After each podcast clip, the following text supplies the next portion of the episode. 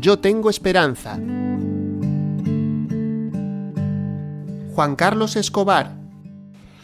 Hola, saludos. Quería compartiros acerca de un tema, un tema muy importante para nuestros tiempos que tiene que suponer un ingrediente vital para poder abordar con expectativa, con esperanza esta etapa que ahora estamos empezando a vivir del desescalamiento, eh, donde vemos que el confinamiento está llegando a su fin y por tanto se nos abre la oportunidad de empezar a, dar pasos hacia un nuevo reinicio, un nuevo reimpulso de, nuestras vidas eh, y por tanto de, poder abrazar nuevas oportunidades para construir un futuro que sin duda eh, vamos a tener que abordarlo con esperanza. Eh, ese ingrediente, ese tema tiene que ver con la fe. Yo sé que la fe para muchos eh, queda relegado al ámbito religioso o místico, pero la fe es mucho más que eso. La fe te permite estabilizar tu presente y te permite alcanzar la realidad futura, porque la fe, si bien es cierto, se, enmarca dentro de lo que pudiera ser idealismo, yo creo que al contrario de eso, la fe tiene la capacidad de generar eh, actitudes, generar comportamientos, reacciones, activar potenciales en las personas de una manera extraordinaria. La fe es la certeza de lo que se espera y la convicción de lo que no se ve. Pero esa convicción y esa certeza eh, no te va a dejar en la parálisis en lo contemplativo, al contrario. Porque la fe eh, te permite conquistar el futuro antes de que ese futuro llegue a ser una realidad. Por eso es la certeza de lo que se espera. Es como que algo que está ahí, que has soñado, has visualizado, de pronto te trae una seguridad impresionante. Y el temor no te va a paralizar. Eh, y la incertidumbre no te va a hacer dudar.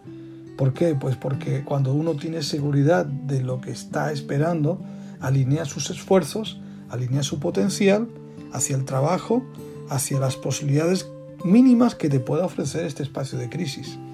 Pero yo quiero creer también que no solamente es seguridad, sino también es convicción.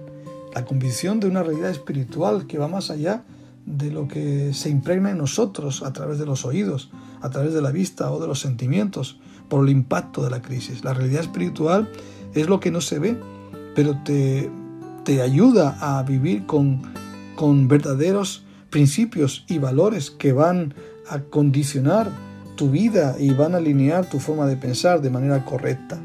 Por eso, eh, al hablar de fe estamos hablando de algo más que creencias. Hay mucha gente que tiene creencias, pero esas creencias no les están sirviendo para superar esta crisis, para salir de ese negativismo, de esa fatalidad en la que se ven envueltos.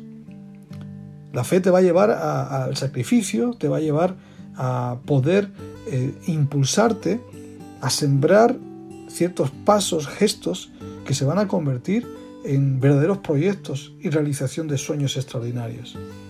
Por eso quiero animarte a que abraces esa fe, que hagas de la fe un aliado en tu vida, que si la has perdido por causa del dolor y el trauma que has vivido en estos días, la puedas recuperar a través de alimentar tus oídos con aquello que realmente te puede ayudar a percibir esa realidad espiritual de la que te estoy hablando.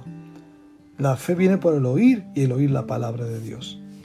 Y cuando uno oye la palabra de Dios, oye el Evangelio, no está hablando de una cuestión que apunta simplemente hacia lo trascendental, hacia el futuro de la eternidad, sino que te va a ayudar, como dije antes, a estabilizar tu presente, a fundamentar fuertemente tu vida sobre principios, sobre valores, que van a hacer que tu esfuerzo se alineen hacia lo que sin duda va a ser pasos firmes de construir un futuro que te va a llevar a superar esta crisis.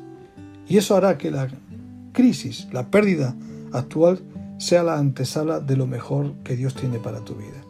Yo no sé qué has perdido en esta crisis, pero por la fe declaro que cosas que ojo no vio, ni oídos oyó son las que Dios tiene preparados para ti, que tú le buscas a ti que le estás pidiendo eh, la ayuda, el soporte para salir de la presión del momento y proyectarte en la esperanza de futuro. Ánimo, que Dios te bendiga y prepárate porque lo mejor está por conquistar.